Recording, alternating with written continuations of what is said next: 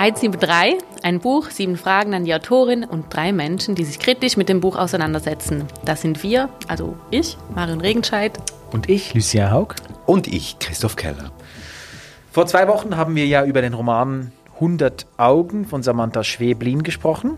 Äh, und da natürlich meine Frage an euch.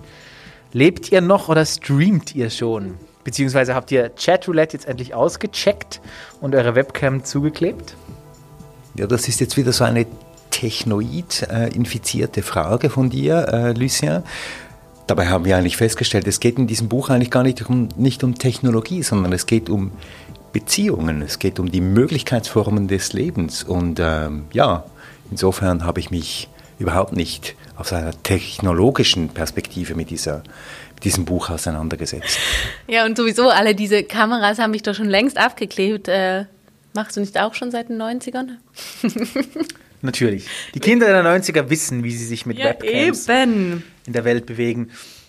Aber trotzdem, ich habe äh, schon ähm, das eine oder andere Plüschtier von den Kindern von meiner Schwester ähm, genau unter die Lupe genommen und geguckt, ob da wirklich keine Kamera drin ist.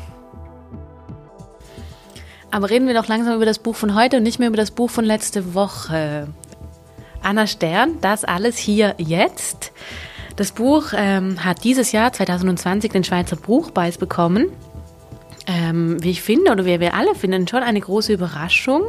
Es ist aber nicht Anna Sterns erster Preis. Sie hat 2018 bereits den Dreisatzpreis gewonnen ähm, bei den Tagen der deutschsprachigen Literatur in Klagenfurt. Das Buch, über das wir heute reden, erschien 2020 im Elster und Salis Verlag. Und mit diesem Buch hat sie sich gegen Dorothee Elmiger, Charles Lewinsky, Tom Kummer und Karl Rühmann durchgesetzt. Und du hast es gesagt, Marion, es ist Anna Sterns vierter Roman. Sie ist eine fleißige Autorin, obwohl sie eigentlich noch etwas ganz anderes tut neben dem Schreiben oder hauptberuflich. Genau, eigentlich doktoriert ähm, Anna Stern gerade an der ETH Zürich. Ähm, in Zürich lebt sie auch und sie doktoriert im Gebiet der Integrative Biology und der Pathogenökologie. Das sind zwei Fremdworte und es werden nicht die letzten Fremdworte bleiben in diesem Podcast. Und sie, mal, forscht zu, sie forscht zu, äh, zur Antibiotikaresistenz ähm, und zuvor hat sie Umweltwissenschaften studiert. Leider konnte ich mit ihr dazu nicht sprechen. Ähm, dafür haben wir über das Buch gesprochen. Ähm, wir haben über das Erinnern gesprochen, über die Trauer und ein bisschen auch über die momentane gesellschaftliche Situation. Ja, aber dazu dann später mehr, wenn wir tatsächlich das Interview hören ähm, und dann auch herausfinden, ob du überhaupt diese Challenge bestanden hast. Und die Challenge, die hieß, was macht das fraktale Lesen mit der Leserin, dem Leser in diesem Roman? Wie gesagt, die Fremdworte häufen sich. Ich weiß ja immer noch nicht, was fraktal heißt. Ja, lasst uns über das Buch sprechen ähm, und wovon es erzählt.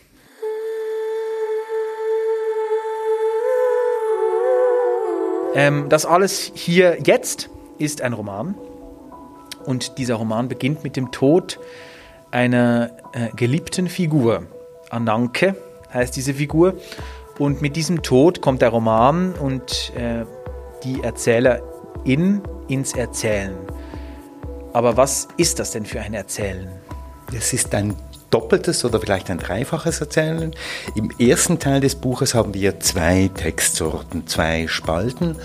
Auf der linken Seite jeweils ein Trauertagebuch, wo die Person gewissermaßen in der Jetztzeit ein Tagebuch führt über die Trauer, die sie erlebt beim Tod dieser nahen Bezugsperson, dieser Busenfreundin oder dieses Busenfreundes. Man weiß ja nicht, ob es ein Mann ist oder eine Frau, Ananke.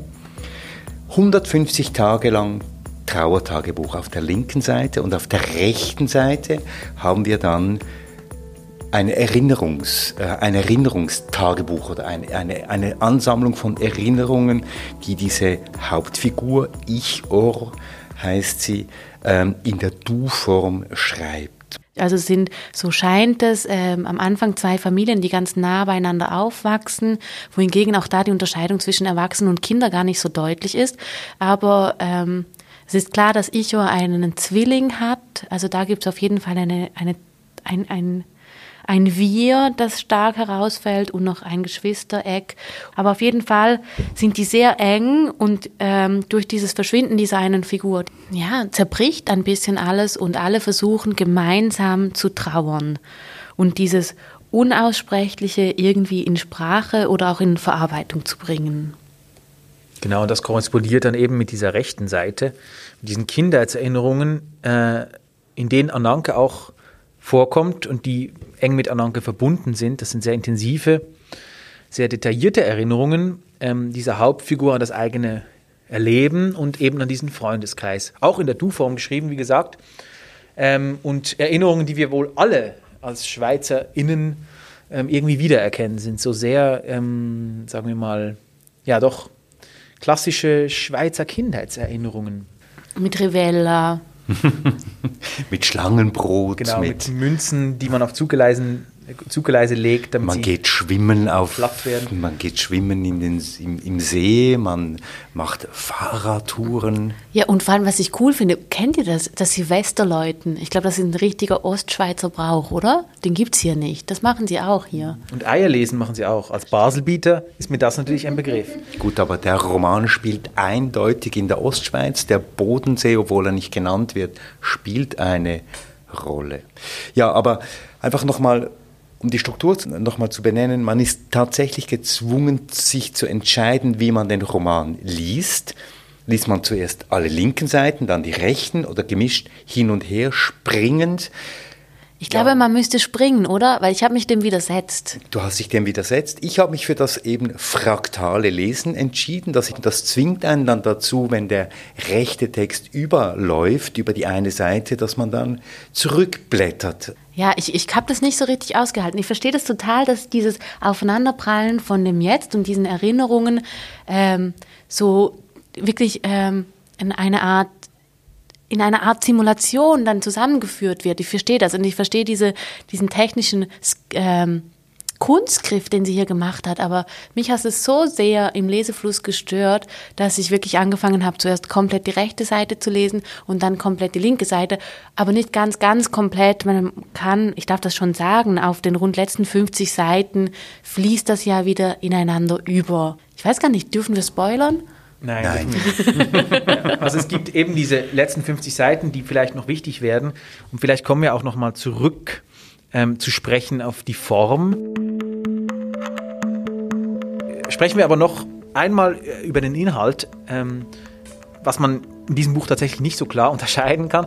Äh, Form und Inhalt sind da sehr ähm, eng ver verwoben. Äh, wir schauen also eigentlich einer Gruppe Hinterbliebener dabei zu, wie sie mit dem Verlust einer Person, einer geliebten Person umgeht. Ähm, wir erleben die Lücke, die diese Person hinterlässt, Erinnerungen, die das evoziert, den Unglauben, dass so etwas überhaupt möglich ist. Also eigentlich eine richtige äh, komplizierte chemische Reaktion, die dieser Todesfall in diesen Menschen, in diesen zurückgebliebenen Menschen auslöst. Ähm, das klingt ja erstmal, wenn man es so umreißt, wie ich das jetzt gerade getan habe, ziemlich schwer verdaulich. Und meine Frage an euch ist, wie verdaulich war es denn, beziehungsweise wie ist es euch denn eigentlich beim Lesen ergangen? Ja, ich muss sagen, ich fand äh, die Lektüre anstrengend und zwar nicht nur wegen dem Hin und Her zwischen diesem Trauertagebuch und den Erinnerungen, sondern auch, weil ähm, Anna Stern ähm, gerade auch in den Erinnerungen ähm, einen Raum eröffnet, der ziemlich schwer greifbar ist. Das beginnt bei den Namen. Die Figuren haben Kunstnamen. Äh, Ananke ist nur einer davon, alle anderen haben auch solche Kunstnamen. Und das heißt auch, dass sie wie ein Stück weit dieser Realität, die mir sehr detailliert beschrieben wird, wie ein Stück weit entkoppelt werden. Ja, sie haben ja Namen, sie sind schon da, aber dieses ähm, intuitive Zuordnen oder in meinem Kopf das Setting machen von diesen Figurenkonstellationen ist mir einfach nicht so richtig gelungen. Und das ist ja eigentlich total faszinierend, dass sie das schafft mit so, also ich glaube nicht, nicht nur, dass es daran liegt, aber dass sie das schafft mit so einem einfachen Schachzug meine eigene Lesegewohnheit dermaßen zu durchrütteln, finde ich schon irgendwie auch noch cool. auch die eigene Limitierung zu spüren Also Mhm. die, die Limiten im, im, in der Vorstellungskraft und der Fantasie. Kaum sind irgendwie Namen halt non-binär, ist man, ist, äh, ist die Fantasie irgendwie sehr eingeschränkt und das ist ja sehr bezeichnend irgendwie. Trotzdem werden dann die Namen zum Beispiel eben gerade, was die Herkunft betrifft, werden sie sehr schnell sehr englisch, was wahrscheinlich einfach in der Natur der, der, der Sache liegt, dass man dann halt schnell im Englischen landet, weil da oftmals die Genderfrage ein bisschen fluider ist in der Sprache, so in den Namen. Ähm, und das ist dann wieder, wiederum dann wieder schwer äh, zuzuordnen. Wieso haben die jetzt englische Namen? Und das kommt dann eher so ein bisschen wie in einem Game rüber oder in einem Sims. Äh, Second Life mäßig. ja, so ein bisschen, so ein bisschen Avatarartig. Aber ich glaube auch, dass das irgendwie seinen Sinn hat. Ähm, auch diese Entkopplung, von der du sprichst, Christoph, hat irgendwie für mich irgendwie einen Sinn gehabt. Also ähm, Ja, es hat mich irgendwie irritiert, glaube ich, wenn ich ehrlich bin. Am Anfang dachte ich auch so, dass mich, das hat mich irgendwie ein bisschen an so Teenie-Kitsch erinnert. Ähm, so diese Erinnerungen und dieses Wälzen in dieser Depression und in diesem ganzen, ja, in diesem Drama, das hier stattfindet. Und dann gibt es aber wieder Sätze und Stellen, die so wunderbar beschrieben sind und so gut und so auch zutreffend, wie ich das auch selber kenne, wie ich Sachen der Erinnerung kenne, wie ich Verarbeitung von schweren äh, Erlebnissen kenne oder eben Traumata oder Trauer. Also sie greift da dann Dinge auf, die extrem nah an etwas kommen, was ich auch kenne oder fühle. Und dann wird es auch ein bisschen unheimlich, weil das dann wiederum so zutrifft. Und trotzdem bleibt aber dann so wie eine Art Ratlosigkeit übrig. Und ich würde echt sagen, die Story ist eines. Und ich habe mich so gefreut über den Moment, wo die Geschichte zusammengekommen ist. Da kam das Erzählen ins Rollen. Und ich glaube, das ist so bewusst auch so gemacht. Aber alles davor ist anstrengend und ich glaube, muss auch anstrengend sein, weil es auch für die Figuren alle im Plural dermaßen anstrengend war. Es ist ja, ich habe mir notiert, ein andeutungsreicher Text. Es wird ähm, sehr viel angedeutet und sehr wenig eigentlich zu Ende erzählt. Es werden Anekdoten äh, vor mir ausgebreitet, die aber dann in ihrer Bedeutung nicht zu Ende erzählt werden. Es gibt Krisen in dieser Freundschaft. Es ist ein Buch über Freundschaften, aber es gibt Krisen, es gibt schwere Krisen auch in der Beziehung dieser Hauptfigur Ananke zur Ich-Erzählerin Ich-Ohr. Aber ich erfahre sehr, sehr wenig, was diese Krisen sind. Ich habe das Gefühl, als ob die Autorin ihren eigenen Text am Zaum hält die ganze Zeit und es nicht zulässt, dass der mal in die Tiefe geht. Und das fand ich richtig anstrengend. Aber meinst du, ist das so eine bewusst gewählte, oder du vielleicht, Lucia, du hast ja mit ihr geredet, ist das so eine bewusst gewählte Strategie, auch um dieser Zwiebelmetapher ähm, so ein bisschen auf die Spur zu kommen? Also ich kann ja nicht für, für Sie sprechen, ich kann nur für mich sprechen und ich glaube, ähm, etwas macht das Buch schon sehr ähm, gut fühlbar. Es ist eigentlich eine Art Simulation, würde ich sagen, wie Erinnerung funktioniert, ähm, aber auch wie Trauer funktioniert und dass man diese beiden Bereiche eben nicht zusammenbringt. Das ist eigentlich wie eine Spürbarmachung dieses Zustands, wenn, wenn jemand gegangen ist und man dieses Gefühl hat, dass man nicht negieren kann und gleichzeitig sind da all diese Erinnerungen. Das ist eigentlich eine Zumutung, eine Unverschämtheit. Und so ist eben auch irgendwie, sind diese ersten 190 Seiten irgendwie eine Zumutung, aber eben eigentlich die bestmögliche Simulation dieses Zustandes, dieser unerträglichen ähm, Tatsache, dass man das nicht zusammenbringt. Dass man diese beiden Welten, die da eben auch textlich nicht zusammengebracht werden, ein- einfach nicht zusammenkommen. Die kommen nicht zusammen. Und das ist schwer beim Lesen und das ist schwer im Leben. Und so könnte man sie auch sehen. Ich glaube, ähm, so wird man auch ein bisschen schlauer aus diesem letzten Teil. Und den finde ich wirklich sehr wichtig. Ähm, ich finde auch nicht, dass da diese beiden Texte zusammenkommen, sondern es beginnt eigentlich ein neuer Text. Ähm, und das ist natürlich auch für, also inhaltlich gesprochen, finde ich das sehr bedeutend und sehr wichtig, was da passiert. Das sind Figuren, die sich plötzlich einen Plot erkämpfen, fast schon wirklich erkämpfen. Erkämpfen also als würden sie bei der erlauben. Autorin anklopfen und sagen, jetzt wollen wir wieder handeln, jetzt muss was passieren. Und das ist ja inhaltlich einfach genau richtig, weil da ist jemand, der völlig in dieser Spirale gefangen ist. Von ich schreibe jeden Tag dieses Tagebuch und es wird immer schlimmer und ich möchte mich sicher dreimal fast umbringen und dann habe ich einen Zusammenbruch und das ist wirklich, wirklich schwer, schwer, schwer zu ertragen. Und dann kommt dieser Schnitt und das ist ein Schnitt und das macht Sinn. So. Also das ist, da ist dann dieser Aufbruch wieder spürbar. Zu dem, was du vorhin gesagt hast, ist es schon spannend, dass ja vielleicht Anna Stern in diesem Buch tatsächlich versucht, ähm, das Unsagbare trotzdem in Worte zu gießen und aber dabei auch immer wieder stolpert. Also und dieses Stolpern eben auch, und ich weiche wieder auf die formale Ebene aus, weil mich die auch so fasziniert, dieses Stolpern dann in den Sätzen auch so greifbar wird, weil sie ganz oft die Verben lässt, äh, weglässt, sie fragmentiert oder fraktiert eben auch ihre, ihre Sätze. Also wir haben dann so auch abrupte Enden, wie sie dann sagt, ähm, du bräuchtest nur den Arm auszustrecken, um. Und dann kommt einfach nichts mehr. Und dann müssen wir wieder überlegen, was eigentlich das Ende wäre. Und wenn man mal im Lesefluss ist, funktioniert das eigentlich ganz gut. Aber auch immer wieder ist man damit konfrontiert, dass man eben zu wenig erfährt. Und ich weiß nicht, warum man zu wenig erfährt. Erfährt man zu wenig, weil Ichor das schützen möchte, dass ihre eigene Erinnerung, die eben nicht aufgeschrieben wird, ähm, schützt, auch um uns ein bisschen außen vor zu lassen und um uns nicht das Gefühl zu geben, dass wir Ananke so gut kennen würden, wie sie das tatsächlich selber tut. Aber zugleich macht es ja und deutet es an und es lässt mich permanent in so einer Situation, dass ich so denke, Kopf, jetzt erzähl mal endlich, um was es geht. Wer ist der Mensch? Ich habe Anna Stern natürlich zu dieser Du-Form gefragt. Das hören wir dann nachher, was ihre Antwort dazu ist. Aber da ist vielleicht in dieser Du-Form tatsächlich irgendwie ein Schlüssel ähm, verborgen ähm, wenn du sagst Schutz, ist es ein Schutz, ähm, äh, könnte man so sehen, würde ich sagen. Äh, weil ja auch das Du eigentlich, es ist eine klare Ich-Erzählung, aber es ist ein Du, oder? Und dazu hat sie eine sehr interessante Antwort selbst ähm, äh, bereit. Und ich glaube, war das tatsächlich ähm, Selbstschutz, gerade in diesen Phasen des Daseins irgendwie ähm, wichtig werden. Also dass man dann eben vielleicht nicht, es nicht ertragen kann, Sätze fertig zu schreiben, zu Ende zu formulieren. Aber trotzdem bringt sie ja immer wieder Punkte hervor, wo ich dann eigentlich diese Ich-Erzählerin doch auch sehr stark spüre, weil es ist auch ein Buch über Essen, Essensverweigerung, über äh, Körperlichkeiten aller Art, über Verkrümmungen, über Magen. Schmerzen, die sich plötzlich einstellen, über Nasenbluten. Es wird gekotzt, es wird, Entschuldigung, auch viel aufs Klo gegangen hier in diesem Buch.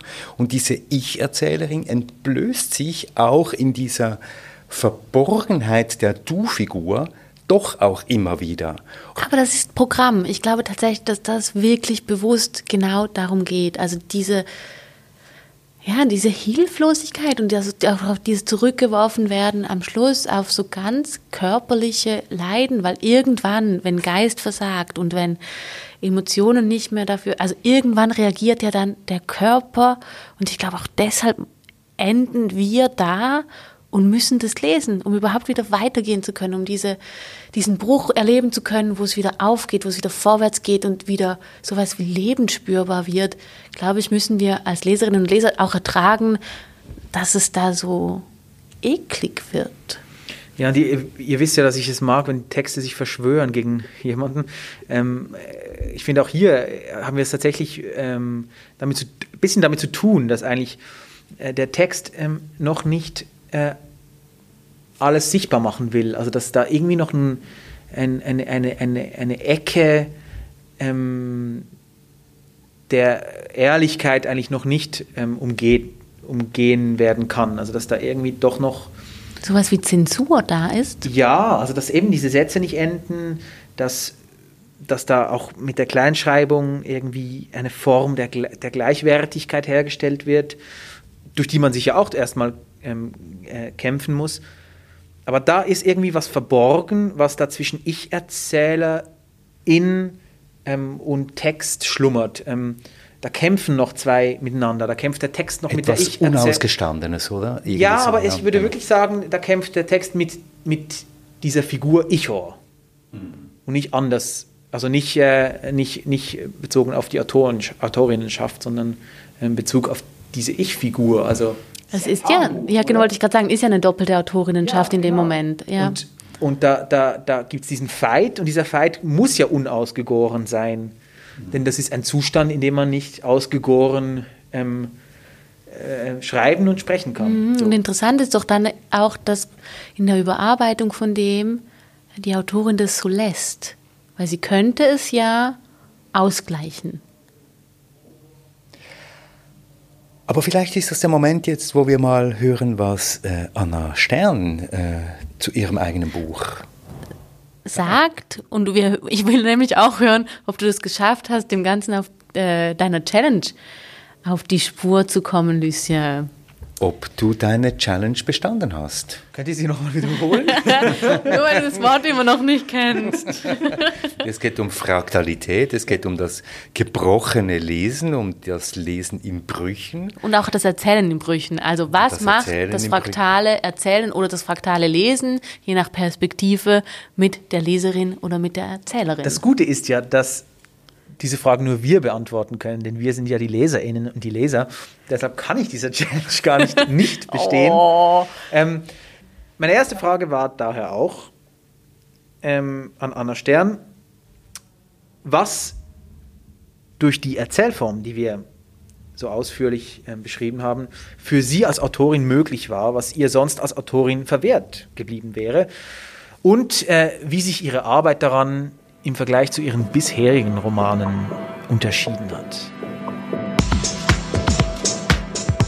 Der Grund, weshalb ich mich für diese zweigeteilte Struktur schlussendlich entschieden habe, liegt eigentlich in der Art, wie der Text überhaupt entstanden ist, weil er ist in diesen Fragmenten entstanden. Und diese Fragmente sind auch nicht in dieser Reihenfolge entstanden, wie sie jetzt im Buch gedruckt sind, und ich hatte während dieser Zeit stets ein Notizbuch bei mir und einfach immer, wenn, wenn mir etwas in den Sinn kam, dann begann ich das irgendwie zu notieren.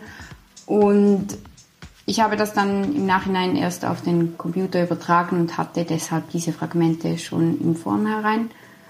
Was dadurch möglich wird, im Text geht es sehr stark um diese Erinnerungen und was bedeuten Erinnerungen für unser heutiges Ich, für wer wir heute sind. Und wenn ich mich heute an etwas erinnere, das vor 25 Jahren geschehen ist, dann erinnere ich mich immer mit dem Wissen aus diesen 25 Jahren, die dazwischen liegen.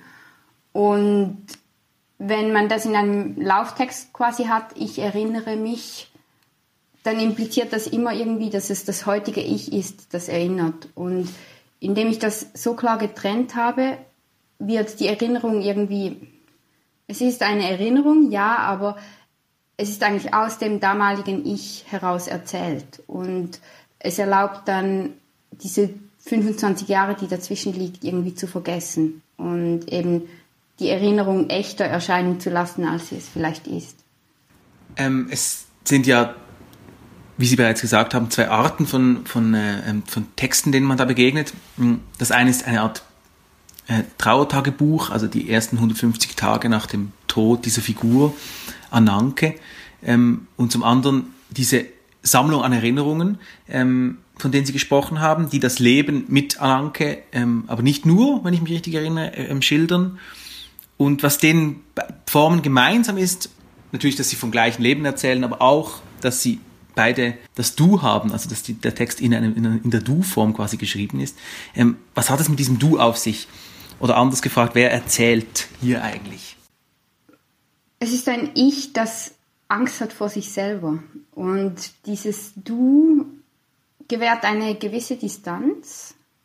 Als ich anfing mit diesem Text, hatte ich extrem Mühe, Ich zu schreiben. Ähm, weil dieses Ich sofort immer auch die Distanz zwischen, zwischen Autor und, und Text sehr klein macht. Dieses Du ist näher am Ich als das Er oder Sie, aber es ist nicht quasi deckungsgleich. Und es gibt diese, dieses Phänomen, dass Personen, die schwere Traumata erleben, ähm, eben diese Dissoziation erleben und über sich selbst nicht mehr in der Ich-Form berichten können. Also häufiger ist es dann, dass ähm, eben in der dritten Person von sich selbst erzählt wird. Aber es gibt auch die Fälle, in dem eben dieses Du auftritt. Es ist ja auf der ersten rechten Seite haben wir noch die ähm, erste Person Mehrzahl. Und der Bruch geschieht dann eigentlich mit diesem Tod. Und wenn man am Ende liest, versuche ich das am Ende auch wieder zurückzudrehen. Also auch da dann aufzuzeigen, dass eben wieder diese, diese Spaltung, die durch den Tod eigentlich passiert ist, dass die sich wieder irgendwie, nicht, dass sie rückgängig gemacht wird, aber man kann es vielleicht besser so denken wie ein Flussarm, der sich abgespalten hat und dann am Ende vereinigen sich diese Flüsse wieder hinter der Insel oder so. Im Buch ist, ist Erinnerung ähm, an einer Stelle so wie eine Zwiebel beschrieben, dass sich so Schicht auf Schicht legt und dass darin aber irgendwie ein, eben diese, vielleicht auch nur der Wunsch nach einer wahren Erinnerung oder nach diesem wahren Kern irgendwie liegt. Sie haben es ja bereits ein bisschen angesprochen. Gibt es so etwas wie stringentes Erinnern? Oder jetzt in diesem Falle e-, eines Romans auch e-, etwas stringente Erzählen? Oder tendieren wir dazu, eben zu chronologisieren oder zu idealisieren?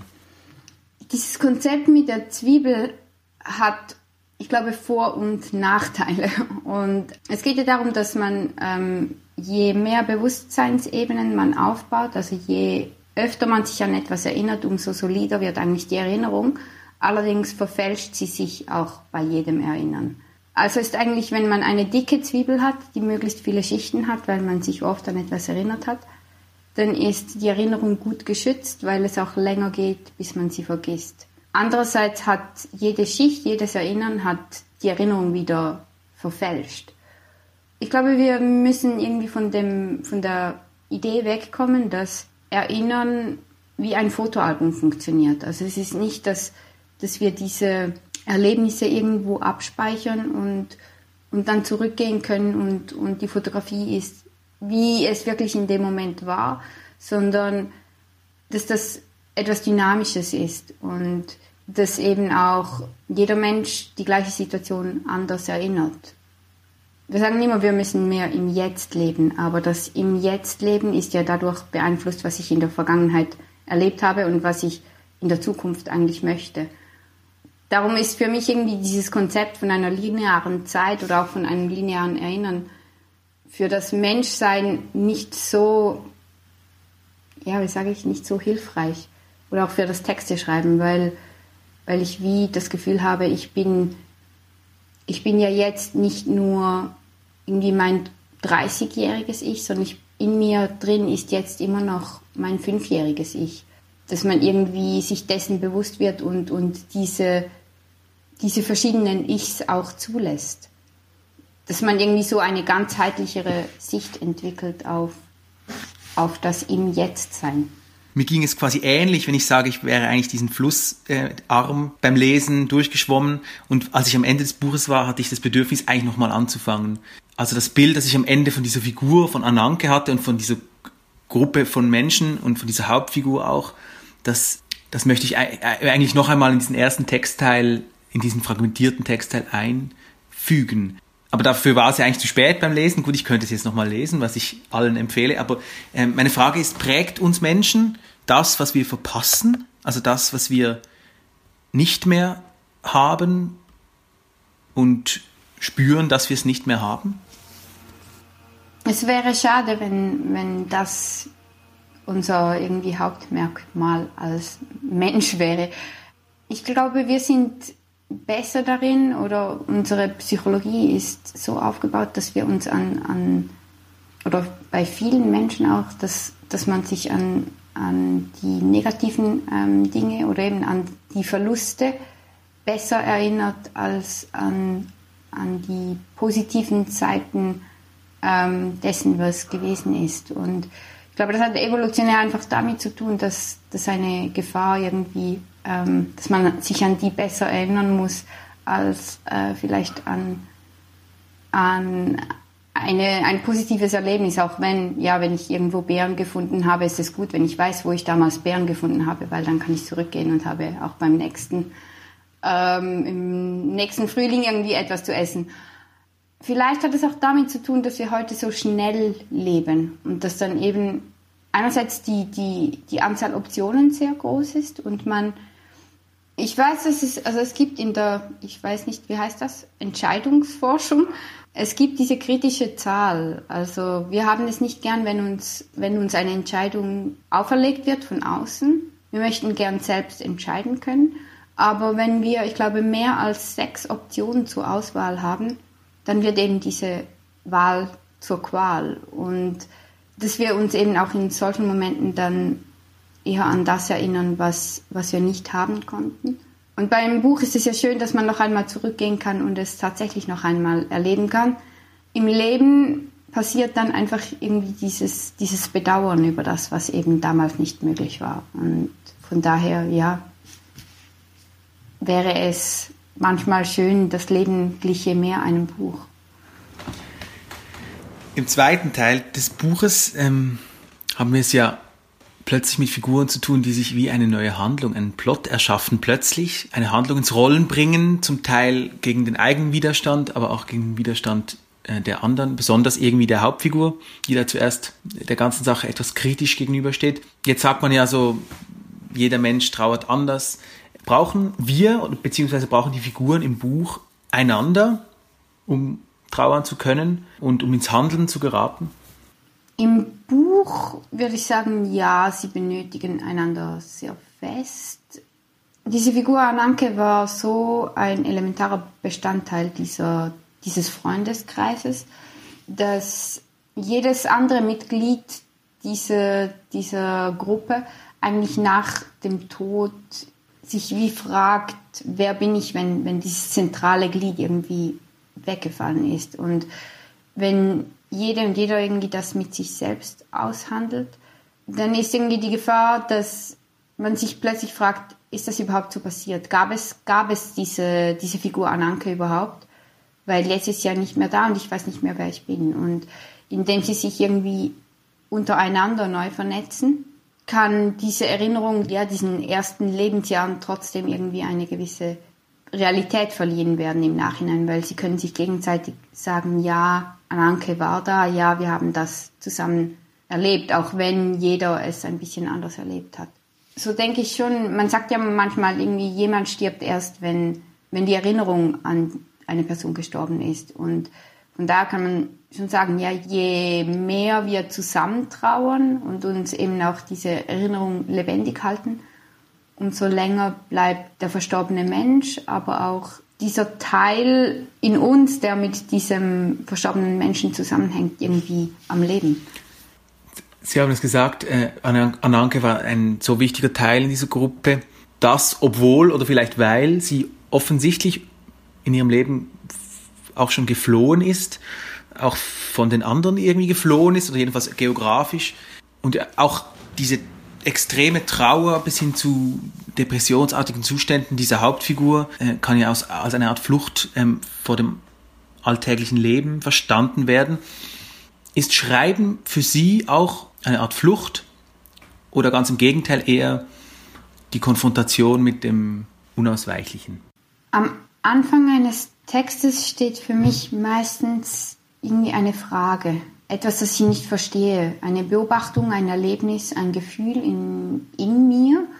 Und der Text ist dann eigentlich meine, meine Suche nach einem Umgang damit, also es irgendwie einzuordnen und es auch fassbar zu machen. Also sobald ich in diesem Fall jetzt zum Beispiel ein Buch vorhanden habe, dann ist ja dieses Gefühl und dieses Erlebnis ist klar irgendwo verortet.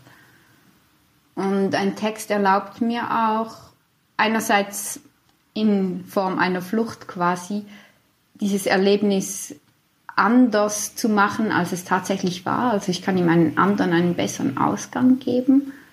Natürlich ist es aber auch eine Konfrontation oder ein Vorbereiten darauf, wenn, wenn vielleicht eine Situation so wieder einmal geschieht, weil ich in einem Text durchspielen kann, was auch möglich wäre und es mich so irgendwie vorbereitet auf andere mögliche Leben, wenn man das so sagen kann. Dann komme ich schon zu meiner letzten Frage. Die ist ein bisschen groß. Äh, die Frage aller Fragen, die auch im Buch auftaucht. Ähm, und ich habe mir gedacht, wen fragen, wenn nicht Sie? Ist das Ganze denn eben jetzt mehr als die Summe seiner Teile? Ja, eben, ähm, ich will mich dann irgendwie nicht mit Aristoteles anlegen. Also für mich auf jeden Fall, ich finde die in der momentanen Situation mit der Pandemie finde ich es extrem schwierig, das Leben irgendwie als Ganzes zu sehen. Und ich habe mir so in den ersten Monaten irgend, irgendwann wie selbst gesagt, von jetzt an nimmst du nur noch Tag für Tag. Du planst gar nicht zu weit in die Zukunft. Ich habe jetzt aber auch gemerkt, wie fragmentiert das Dasein dadurch irgendwie wird, weil jeder Tag einfach irgendwie nur für sich steht und ich plane gar nicht mehr, was könnte in eben in zwei Monaten, was könnte an Weihnachten sein. Und das gibt, das, das trennt dann irgendwie mein Ich von gestern oder mein Ich eben aus der Zukunft von zwei Wochen, trennt es von meinem heutigen Ich ab. Und also ich habe auch irgendwie Mühe damit, mich zu erinnern, wie lange war etwas her, weil die Tage sich oft gleichen und man irgendwie auch aufhört, eben so diese großen Erfahrungen überhaupt zu machen. Und dadurch, ja, habe ich im Moment das Gefühl, mein Leben zumindest ist im Moment einfach wirklich nur ein, eine Schnur, auf der sich äh, irgendwie Perlen aufschnüren. Aber so die ganze Kette, die ist irgendwie ähm, nicht wirklich fassbar oder sichtbar.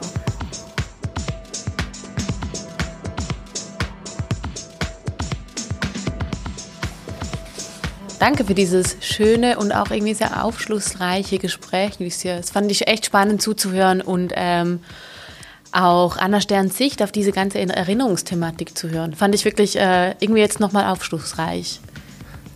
Fand ich auch. Und ich finde, ähm, ich habe auch ein Stück weit verstanden, warum ähm, Anna Stern diese Form gewählt hat, dieses fraktale Erzählen. Mhm. Ja, und ich glaube, weil wir das jetzt verstanden haben, müssen wir wohl leider zugeben, ähm, dass du diese Challenge bestanden hast, oder Christoph?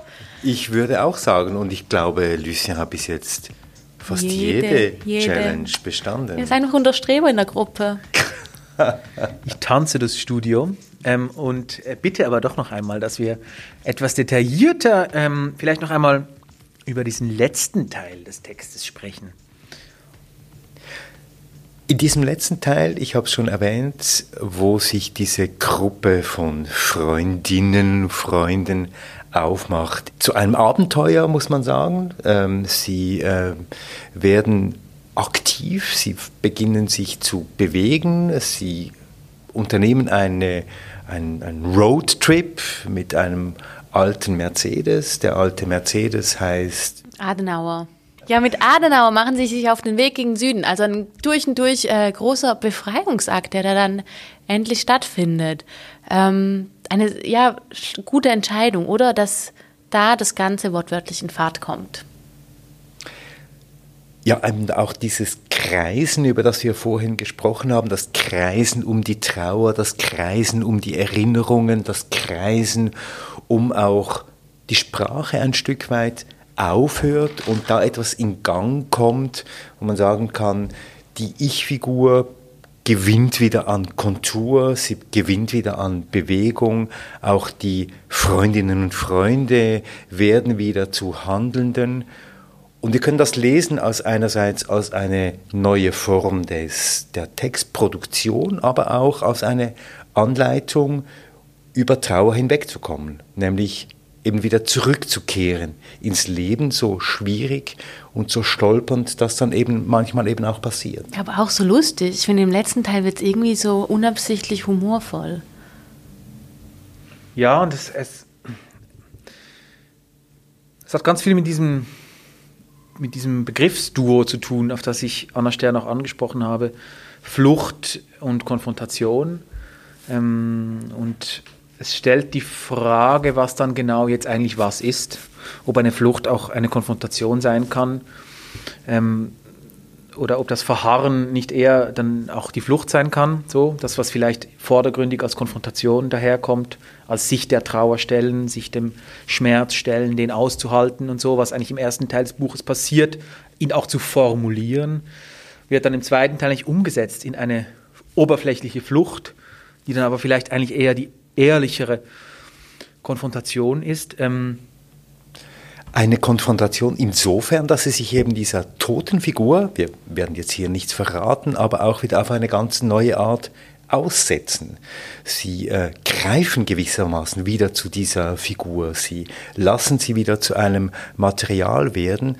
Und damit hört dann eben auch dieses irritierende Zirkulierende, über das wir äh, vorhin gesprochen haben, hört dann endlich auf. Und das ist wirklich ein erlösender Moment in diesem Buch. Ja, und ich finde schon die Frage, die du jetzt gerade aufgeworfen hast, Lucia, enorm spannend. Also zu fragen, wo, wo findet denn die Flucht statt? Also liegt im Niederschreiben und im Festhalten dieser, dieser Hilflosigkeit, ich nenne es jetzt einfach mal so, ähm, nicht auch eine Flucht? Ich mache etwas, was man als Literaturwissenschaftlerin ja eigentlich nicht tun darf. Also ich gehe irgendwie ständig davon aus, dass diese Icho-Figur auch Anna Stern ist. Und ich muss es jetzt mal aussprechen, weil mich das selber an mir selber ärgert, dass ich das tue. Da gibt es ja aber Stellen dafür, wo das auch ja. ein Stück weit belegen, oder? Da, wenn sie schreibt, Du hast schon früher zu schreiben versucht, doch erst jetzt, nach Anankes Tod, finden dich die Worte so, wie du dir das immer vorgestellt hast. Deine bisherigen Texte waren nur raffiniert konstruierter Plot ohne Substanz, jeder Satz mit so viel Geduld und Umsicht redigiert, dass deine Geschichten Teflon glichen. Aber macht es einen Unterschied? Müssen wir das tatsächlich wissen? Ich weiß es nicht. Ich finde einfach so in dieser ganzen Erinnerungsthematik, Hektik und eben in diesem hilflosen Stehenbleiben und dann aber auch ins Erzählen kommen.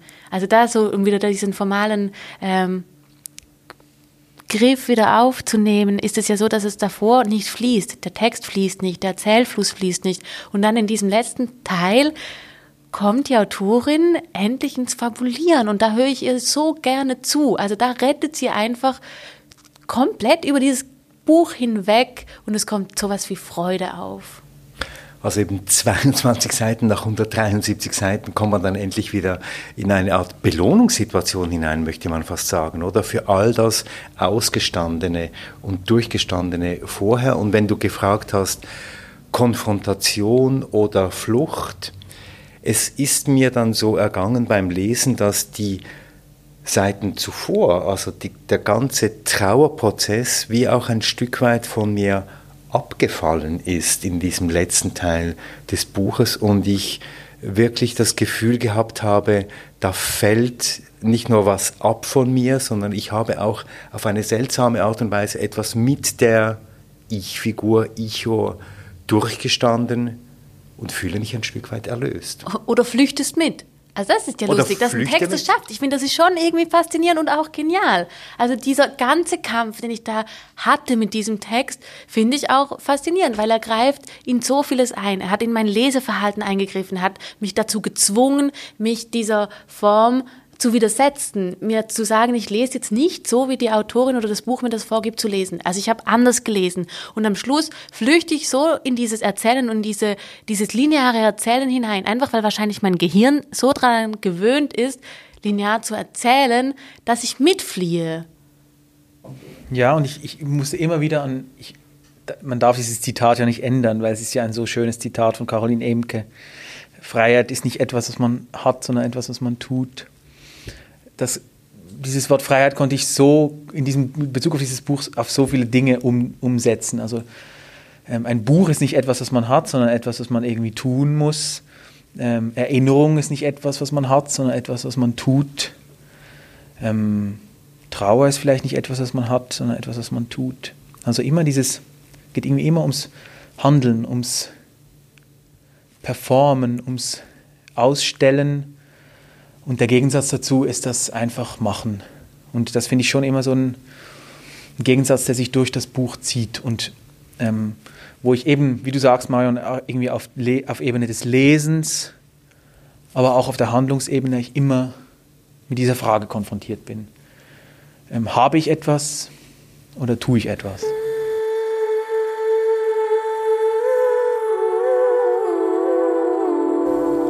Ja, Danke. Ja, nächstes Mal ähm, reden wir über, ja, ja, worüber reden worüber wir? Worüber reden wir eigentlich? äh, gute Frage. Wir sind am Ende von unserer ersten Staffel angekommen. Der Podcast 173 hat äh, im Zusammenhang mit dem Literaturfestival Buch Basel begonnen, ähm, das leider nicht stattgefunden hat und dadurch auch enorm an Wichtigkeit gewonnen und äh, auch an Präsenz. Also ich danke euch nochmal einfach unglaublich sehr, sehr, sehr, ähm, wie wir das gemacht haben und auch Ihnen, liebe Zuhörerinnen und Zuhörer zu Hause, ähm, dass Sie so mit uns durch dieses auch Exper Experiment gegangen sind. Also Sie haben uns Feedback gegeben, waren mit dabei, ähm, ja, haben zusammen mit uns dieses Experiment ausprobiert und wir sind auch dank und mit Ihren Stimmen zu Hause an den Kopfhörern oder wo auch immer Sie uns zuhören, ähm, zum Entschluss gekommen, dass das hier nicht zu Ende ist, oder? Genau, wir machen weiter. Wir haben das ja im, im letzten, in der letzten Episode schon angedeutet. Wir machen weiter. 173 wird weiter Bücher lesen äh, für euch, für Sie. Es wird vielleicht nicht in jeder Folge ein Interview geben. Vielleicht wird es Lesungen geben von den Autorinnen und Autoren. Auf jeden Fall werden wir sicher sieben Minuten bei den Autorinnen und Autoren äh, verweilen. Mindestens sieben Minuten. Mindestens Aber wir müssen Minuten, ja, einfach damit wir dem Namen. sieben noch irgendwie gerecht werden. Es wird vielleicht ein bisschen weniger um die Perspektive der Schreibenden gehen, sondern vielleicht ein bisschen mehr um die Perspektive von uns, von den Lesenden. Ja, das ist so die vage Ankündigung, in welche Richtung es weitergeht. Also es geht auch so weiter. In, ähm, bisher war es ja wie so, dass die Bücher durch das Festival vorgegeben wurden, ähm, dass wir das besprochen haben und das erzählt haben, was wir tatsächlich auch im Festival gehabt hätten.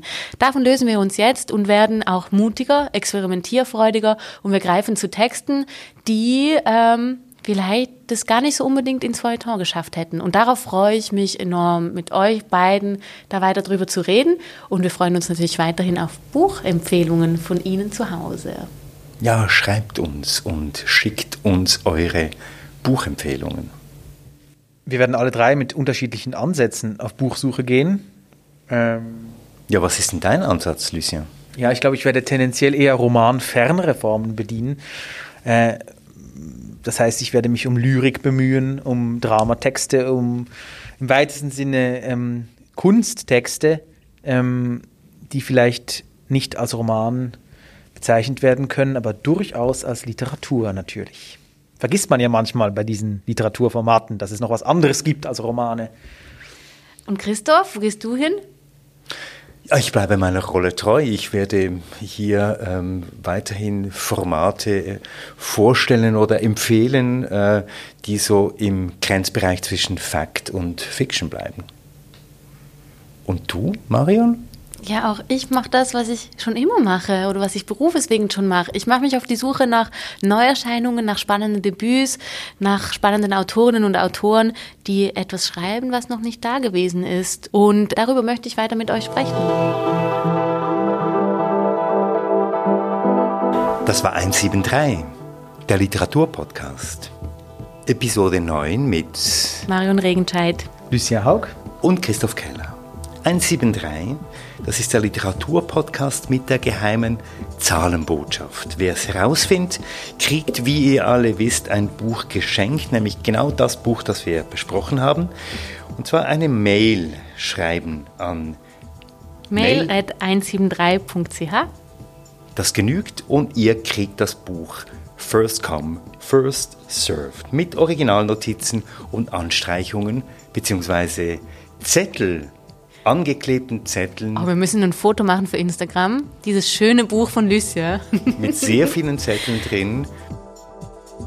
173, der Literaturpodcast. Und wo ihr ihn zu hören bekommt, wisst ihr ja inzwischen auf Apple Podcast, auf Spotify, auf podcastlab.ch, auf buchbasel.ch und bald, bald, wir versprechen es wirklich auf unserer eigenen Webseite 173.ch. Danke, Lucia. Danke, Marion. Danke Christoph, danke Marion. Danke Lucia, danke Christoph. Bis bald.